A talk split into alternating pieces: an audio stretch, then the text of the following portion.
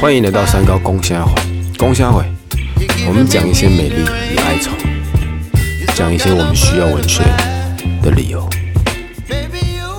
今天录是个大故事，我个人也蛮期待的一集哈。那来自莎士比亚的一个悲剧，大家所有人都听过了，《哈姆雷特》。好。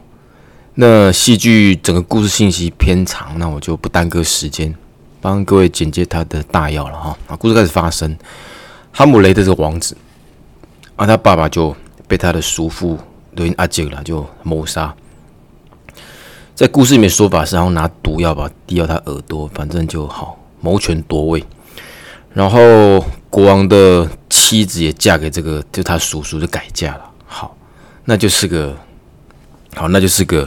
宫廷斗争，故事到此也没那么特殊。那哈姆雷特好像在外读书，那终究这样一个家庭国家变动，他是得回来奔丧。然后奔丧的时候，宫廷里面的卫士接二连三的在晚上看到先王的冤魂。那一开始大家不以为意，但久了发现不得了啊，就鬼魂。然后后面那个鬼魂甚至直接跟卫士说，他想看到哈姆雷特。那哈姆雷特就去。晚上就是爸爸的亡魂就跟他解释清楚，他是被好暗杀，希望他报这个仇。哈姆雷特就整个就很压抑，好，那想说这个仇也得报，那心里面也是个忐忑，因为毕竟那是鬼讲的话，所以那就是第一个两难或者是不知怎么处理的一个状况。好像哈姆雷特有他的聪明，他嗯想到一个方法，就是在宫廷里面演戏。然后请那个戏班子演的内容是他瞎掰的，那个内容，那演戏的内容就是跟他叔父谋杀他爸爸很像。反正演戏的内容就是一个侄子要杀掉国君，然后在国君的耳朵当中注入毒药。这么多的谋杀方式，哪来这么刚好的雷同，把药滴在耳朵？所以好，他的叔父当然知道哈姆雷特可能知道他杀他爸爸这一个现象。当晚就躲了起来，那哈姆雷特当然就跟过去，发现他这个好夺权害命的叔父呢，忏悔就在祷告。那他们的剑就拿在手上，想说：“哎，这好机会，你祷告，趁机把你干掉。”这本是他想做的事嘛。可他突然因为戏剧嘛，哈，心里面转了一个弯，想说：“哎，他在祷告的时候是跟天主祷告，上天祷告。我如果把他杀了，他可能这个当下会升天。意思是，他要杀掉他的身体。”同时要杀掉他的灵魂，他不希望他的身体死掉之后，他的灵魂是洁净的，是洁净的，可以上天堂，所以再把他忍下来。好，这就是可以想象的戏剧的刻意安排，好让看的人心里面有一股被压抑的情绪。好，这是莎士比亚的聪明，无论如何就是没有杀，然后希望找到更好的机会来。可是这样就打草惊蛇啊！他的叔父当然就知道，哎，哈姆雷特可能知情哦。不然天呐，谁会演这种这么情节类似的戏？那哈姆雷特自己也知道了，可能有点好，就露出马脚、行迹败露的一个现象，或者说纵火归山吧。哈，好，所以怎么办？自我保护，他就装疯卖傻，就给笑了，然后反正就跟对方在做一些拉扯跟抗争吧，装疯。那疯了一段时间，他有一天跑去找他妈妈，他受不了，就跟他妈理论说。那叔父他们要谋权夺命，就是男人有男人的世界。那你身为一个女子，何以要这么不守贞洁的立刻改嫁？就爸爸死掉，你干嘛立刻改嫁？好，就跟他母亲有一番的，就就吵架了。啊，不管吵的时候，他发现背后的帘子那个布幕有在动了，然后他以为是那个国王，就是他叔父躲在后面，想要一不做二不休，剑拿出来就刺过去，真刺死人了。跟人拖出来看，不是他叔父，就不是那坏人，就是朝里面的宰相、丞相。好，那搞笑，杀死丞相那固然是个大事，那更大事在于，哈姆雷特喜欢丞相的女儿，也就是他跟丞相的女儿有一，就是有恋爱啦。啊，这个当下你又好错错杀掉自己女朋友的爸爸，这把一大堆的混账事搞在一起。好，完妈妈当然就责备他。好了，事情又搞大了哈，那大家就责备他。然后国王也也想趁这个机会把他杀了，那借口就是送他去国外读书。那问题送他去国外的路上，他是安排身边人趁机把他消灭。啊，哪知道哈姆雷特又发现这个事情，总之就是没有死，那他就跑到海外，但心里面还是想着他的报仇计划。这个时候有另一种苦难，就他女朋友，那女朋友叫叫奥菲利亚吧。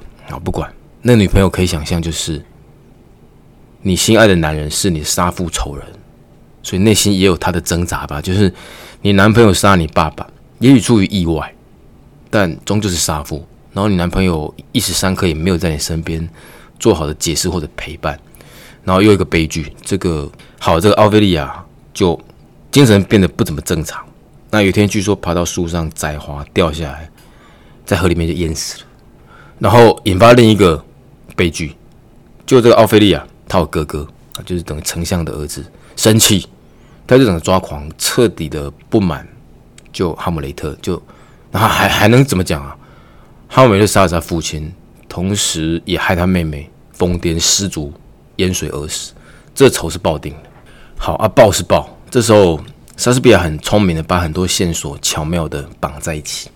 这个时候，哈姆雷特也回国，回到他的祖国丹麦，要持续执行他的报仇计划。他那狠心的叔父就一不做二不休，他还是得杀掉哈姆雷特嘛。他提出的方法是决斗，让男让两个男人决斗，也就是丞相的儿子恨哈姆雷特，然后他就挑拨离间。好啊，恨他可以，他杀你爸爸，害你妹妹，你可以把他杀了，我来主持一场决斗。好。那哈姆雷特不得已只好参与这场决斗，但决斗的过程，这个狠心的叔父做更多的安排。他安排毒酒，意思是如果哈姆雷特决斗不幸赢了，我们就庆功，让哈姆雷特喝毒酒，哈姆雷还是得死。另一招是，在这个丞相的儿子决斗的剑上面涂剧毒，也就是决斗的过程，那个剑只要刺到哈姆雷特，哈姆雷特还是死，所以根本上的作弊。兵器上未毒，好可以更容易干掉哈姆雷特。他们就算是决斗过程赢了，喝庆功酒还得死。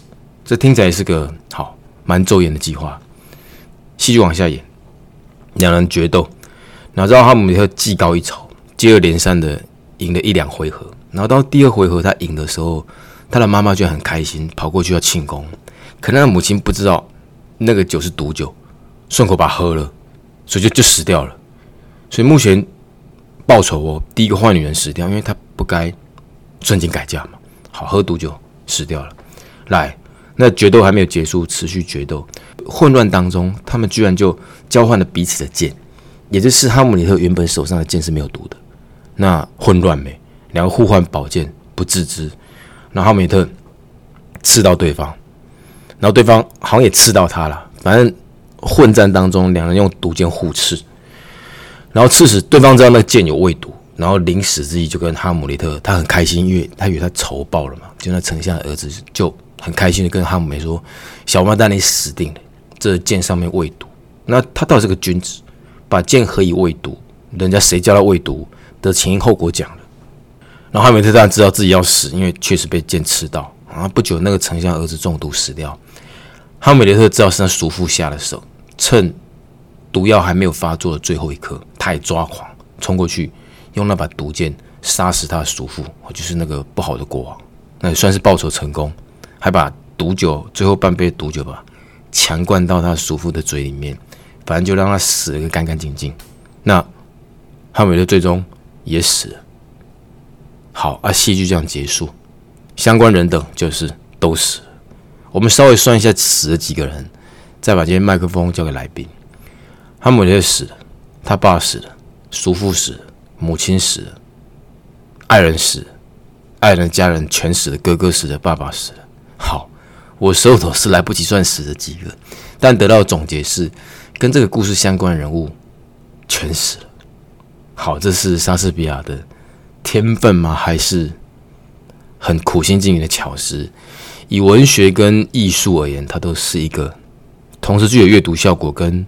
娱乐效果一个作品，好，讲完了。来宾，我先不提问哈，你先跟听众朋友简介一下你是谁。OK，好，呃，大家好，那个我叫小猪，小猪，对对对，然后呃，很开心今天可以来跟老师一起录节目，这样对。然后呃，这个题目其实一开始我觉得压力是蛮大的，因为确实这个故故事内容，呃，我觉得牵涉到很多层面的部分了，对，所以也希望就是今天这如果讲的不好的地方，大家可以多包容一下，这样。不会了，我们节目的本质基本上就是寓教于乐啦，开心哈。其实这一集我刚才也讲，它本来就不好处理啊。然后会叫小猪来，其实一脑海里面一直考虑过很多人，后面决定给小猪是，其实他还算聪明，那我们就听听看他的反应，然后好了，那我们就直接提问来，还是习惯性问个大方向，这样一个戏剧或者故事也好，你先直觉性的表达，呃。有点像是明争暗斗的感觉，就是也是就是他可能哈姆雷特可能是想要把就是人性的各个面相都表现出来的感觉，对对对，大概是这样。好，对了，他其实这么多人物后面都死掉，然后还有那些情爱纠葛，势必是跟复杂人性有关，因为故事的起点就是他那个叔父为了个人利益嘛，哈。好，第一个问题先这样结束，我觉得太难去一言以蔽之。往下，我提问第二个问题是我们聊，因为这故事偏长，很适合聊他一些细节。就故事一开始，他叔父反正就夺取权位，我觉得那不特殊。然后他老爸变成鬼来跟他表达那个冤屈，好像还好。我们在中国古典文学也很常见。然后他后面又利用戏剧的方式去想让他识破他的叔父是否是真的谋杀者，就有个焦点。就是他演完那出戏，用良知的方式让他叔父好像就愧疚嘛，基基本上是找到仇人了。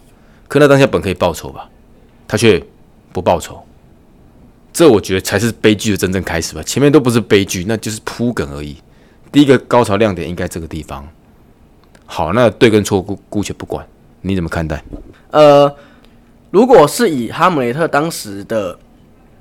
呃，怎么讲？仇恨值好了，他可能确实他就是希望他不只是可以帮他父亲报，就像故事里面说，不只是报肉体上，甚至更多他是祈求可能心灵上或者是一个灵魂的慰藉。这样，就像好，可能他觉得为什么他父亲会以鬼魂的方式现身，去跟他说，哦，可能真的有发生这件事情，那我希望你帮我报仇。那哈姆雷特他个人可能也会觉得说，既然我父亲已经过世了，然后还要以就是已经成为灵魂的这种状态，可是还要因为这一些事情导致他可能没有办法，呃，可换成中国人的想法好了，可能会觉得有心愿未了，没有办法好好的去投胎之类的。对，那他可能会觉得说，你让我的父亲承受了这种心灵上的痛苦，那我我也会想要把这种痛苦加诸在你身上，让你去好。我我可以听懂小猪的意思，他用两股线索去支撑这样的书写。第一股是宗教，当时宗教信仰可能让他觉得，诶，他真会上天堂，所以干嘛让他占这个便宜？宗教给的养分。还有另一种是，他想把那个恨放大，因为他觉得他爸爸徘徊阴间，那是另一种痛苦。我也要让你徘徊阴间，我不要让你这么占便宜。两两股能量，我我觉得 OK。啊，聊聊我自己啊，我设想过的理由应该是，也许作者。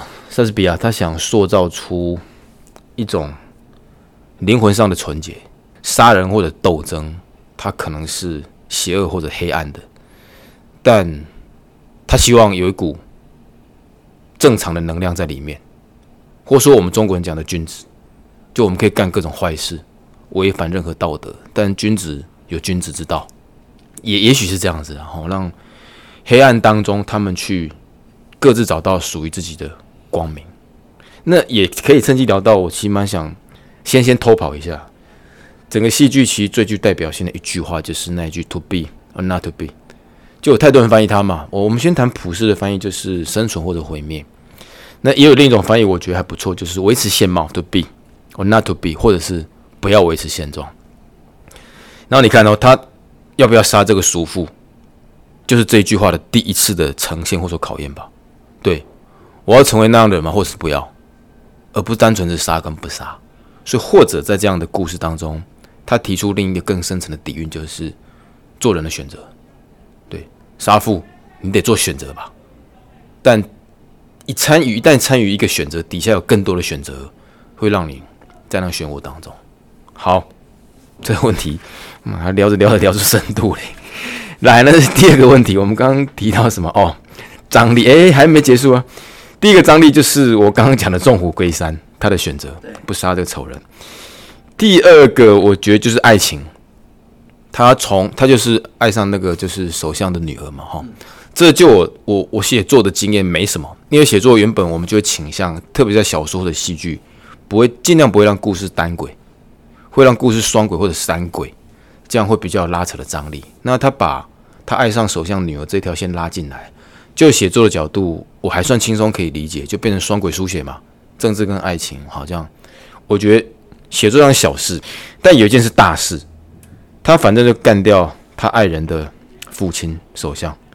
然后，那他也流亡海外嘛？对。然后他这个女朋友就好，就一直想想到心情非常糟糕，然后竟然失足到水里淹死。我觉得我如果是写小说的人，我不会这样安排，我不会让这个女生就这样死掉。就我觉得草率，靠一个算是重要女主角，啊，你让她我好想她，然后嗝了。好，那怎么看？他可能聚焦在他这个剧本上，本来就是一个悲剧。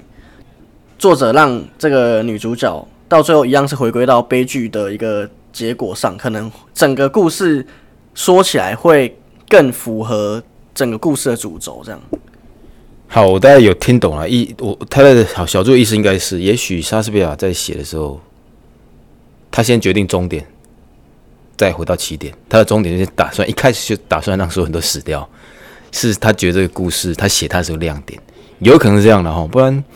一个好好女生这样失足落水，狼是人是有这么好淹死，是不是？好也好啦，也许他也不觉得，也许在安排戏剧过程，他不觉得这个女生需要占太大的戏份，因为我们要清楚，它并不是以写小说为目的，而是以戏剧为目，而且是临场演出的戏剧。如果这人物太多，纠葛太多，底下观众没有耐心看，那反而是另一种问题。但如果是个夸张的死亡，也许可以在冗长的演出过程多出一个。肢体上的焦点演出，我觉得可以可以是以戏剧的角度这样解释 OK 啊。以我的看法了，我的看法，因为我觉得好，还是回到线索跟文学本身，我觉得应该是一种什么样的含义啊？就是遗憾。你的出发点如果如果是仇恨，你别指望得到圆满。你付出什么样的灰暗能量，经常那些能量也会跟着。对，你想杀死某一个人，但你可能会被夺走另一种东西。也可能是这种隐喻在其中。好，那就是第二个张力，好好一个女生莫名其妙的死掉。我还看到什么张力啊？好，最后一个张力就是刚刚小朱一再提到的东西，所有人在最后一刻都死掉。我认真觉得莎士比亚是想写这一幕。如如果以我创作角度了，你可能会想到一个很搞笑的一幕。那我们从这一幕不断的往前推，去铺所有的梗，跟我们看什么一样？那个推理小说叫什么？华生跟那个谁，福尔摩斯。对呀，福尔摩斯。小时候我觉得他们现在写福尔摩斯那些小说很屌，怎么可以安排这么多诡异情？后面根本是反推。如果如果整个故事是你可以都是你可以去操刀的，在古怪我都编得出来啊。虽然其实没什么，哎，不要说没什么，那其实有脉络可循，或者是可以做完完成的，跟这故事一样。所以我猜他是想要最后一刻，如果我们写个故事，让所有人都活着，或让所有人都死掉。再慢慢往前推，好，所以悲不悲剧我不管，我甚至觉得某种形式喜剧搞笑，你怎么看？嗯，这个部分的话，莎士比亚可能想要表达的意思就是，其实到最后都是一场空。嗯，对对对，我觉得可能就是像他们前面都是在明争暗斗啊，就是比如说，呃，他叔父。为了要夺权啊，所以杀了这个原本的国王啊。然后，呃，可能原本这个他的母哈姆雷特的母后也是很爱这个原本的这个莎士比亚，哎哈呃哈姆雷特的爸爸就是原本的国王。可是他可能也就像就是贯穿整句的这一句，就是 “to be or not to be”，他也在做属于他自己的一个抉择，在光在呃权力的。权力上面去衡量的话，他一定是去选择有更有办法保全自己、明哲保身的一个呃一个对一个决定。对，那其实到最后，到最后我会觉得说，他们在做的都是就是为了要保全自己，或者是甚至就是观看完大局面之后去做了一些选择，这样。可是回过头来讲好了，这些东西都是起起源于可能呃，不管是贪婪也好，或者是呃权力呀等等这些东西，其实到最后我觉得都是一个就是欲望所致，对，就是才会变成可能他想要我，我觉得这个最后的结局可能是作者想要去就是。体现出来，可能不管这些东西，你的欲望再怎么多，你再怎么样去追求啊，等等，其实到最后，你可能你死了，你其实你其实是什么都带不走的。对，我觉得可能是这样。对你的答案，我觉得讲的非常好，因为其实这个问题我也不曾想过，我都是透希望透过来宾哈再去给我一些能量。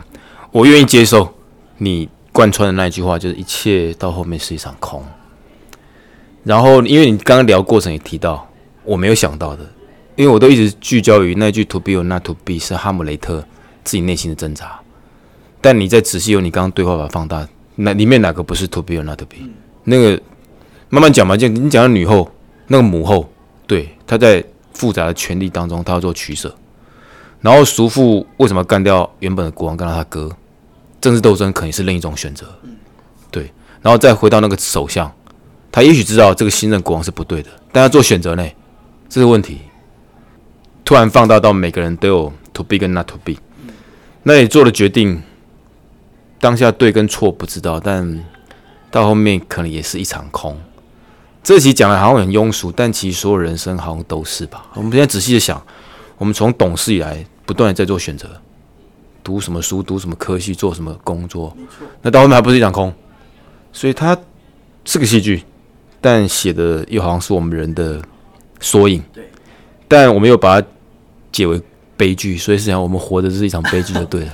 我觉得最重要的是要去找到自己的价值，而不是一直被这个社会好像去支配你的感觉。虽然蛮困难的啦，对，但是就是在这么艰困的环境下，你所获得的美好事物才会让你更加的珍惜。这样。好，最后一句这个总结我不错了，这我觉得蛮棒哈。就是虽然我们知道是悲剧，所有的必跟不必选择都是多余的，但可能还是要珍惜这个人生。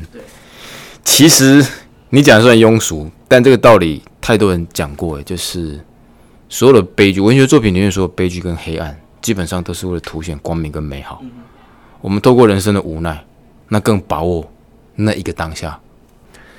所以关于文本的提问，我觉得这样够了。再问下去，我觉得我会好变成一种哲学中毒。来，那我问这个问题，把这个故事做收尾哈，给你来。他就提到 to be or not to be，我这个问题就简单一点。如果你是哈姆雷特，to be or not to be？答案，我的话是 to be。再怎么样去可能陷入矛盾之，或者是。不管你可能承受怎么样的压力，但是我觉得，身为一个男人，你就把压力扛住嘛，不要逼逼。对，他都把 逼逼什么？不要，就是不要，不要再去纠结一些有的没的。对，就是毕竟他都把你爸杀了，然后还把你妈抢走，这个你还不报，那你还干嘛？是，对我觉得是这样。好，那就不再问了，来，我们就请你造句。OK。呃，很多时候人们总是被眼前的利益蒙蔽了双眼，但其实你应该知道，不是不报，时候未到，直到最后才知道，不过是在预知快乐罢了。聚焦点应该是那个利益，对不对？对啊。如果你不是为了利益，就算后面有些负面的，我们都会把它解为是好的。如果你是为了道义而亡，甚至是对的，所以不该为了利益。所以最终你还是比较正派的去聚焦于。故事起点，那个叔父不干这种事，就没这种以下那些故事啊。对，也好了，来，那歌曲嘞，你帮我们要唱什么歌？呃，所以好，这个小小唱一段。OK，这个这个乐团叫 Trash，可是啊，对，可是他要怎么讲？就是我虽然没有很认真在追乐团这件事情，可是我觉得这首歌其实内容写的蛮好的啦。对，是你成为我的盔甲，抵抗所有千军万马。是你让我懂得原谅，放下过去，凝视远方。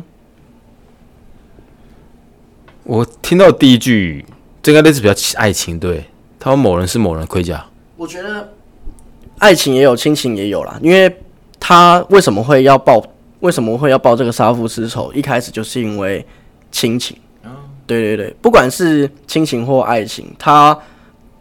给你的养分都有办法成为你的盔甲，对，让你可能负重前行这样。所以可能你最终看到父爱的部分，他爸爸对他可能有一样一定的爱跟能量，让这孩子愿意去做很多事情为他父亲。OK，所以你其实把这故事推到很多面向，其实父爱这边故事一定没有会想到父爱，但你还是提到这个小小的点哦。好，那我们聊吃的，这样会比较轻松，把这个沉重的故事做结束。要。带领我们吃什么？呃，我这边想到的，哎，我们先决定主角，你要跟谁吃？就是这个悲剧，超多人。没关系，我还是跟我们，就是大家可能都会觉得的主角，就是哈姆雷特。OK，对，这边呃，跟哈姆雷特吃个这个 苦瓜排骨汤。苦瓜排骨，苦瓜排骨其实很普遍。你有没有特喜欢的店，或者是喜欢的店吗？嗯，没有，没有特别啦，我觉得对。好，那你就直接说菜。对，苦瓜排骨汤。为什么？因为众所周知嘛，苦瓜就是瓜如其名，就是一个苦东西。对。但是，呃，苦瓜排骨他们两个搭在一起熬汤的时候，这个汤其实会蛮清甜的。那我我为什么会想要跟他一起喝这个苦瓜排骨汤的原因，是因为。啊，我我觉得我补充一个，就是要正中午，因为很热。哦。对，可是苦瓜可以这个退火，退火，没错。所以，因为苦瓜很苦，就像我们的人生很苦一样。可是，你要怎么让它调试到最后变成可能你自己的养分？然后，呃，这边我是想，就是顺便借机，就是跟他分享，可能我觉得，即便，呃。他所面对的这些问题，对他来讲造成了很大的困扰啊，或者是等等。那就像苦瓜很苦，可是你自己找到一些出口之后，它就会像苦瓜搭上排骨一样，熬出来的汤很清甜，很回甘。好啦，总结就是你希望他可以学到苦尽甘来了，不要一直苦了哈。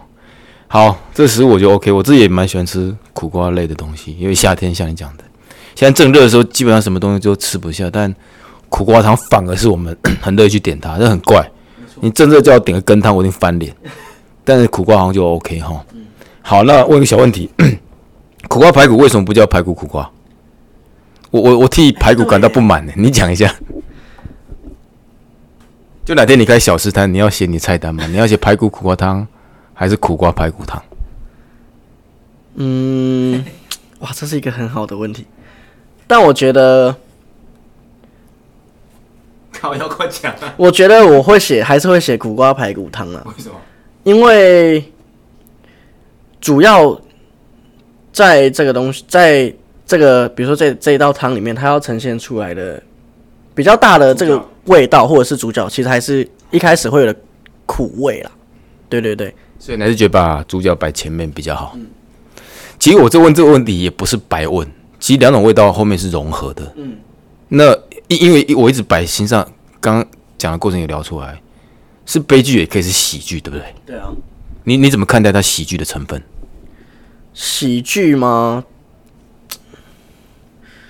喜剧，我是觉得，我先谈我啦，就打打闹闹，很多不合理，该杀不杀啊？什么毒药灌在耳朵是有那么好灌了了？然后什么失足落水而死，然后在战斗当中什么拿到对方的剑。你用一个很严谨的故事角度去看它，这是胡闹，对，那是个喜剧，然后闹老半天，又有一些深层的人性伤痕，所以，我我我觉得看成喜剧似乎也行了，那整体有点像我们看中国传统留下的太极图，太极有黑跟白，其实很像。黑跟白，你转化了其实类似的东西，是吧？对。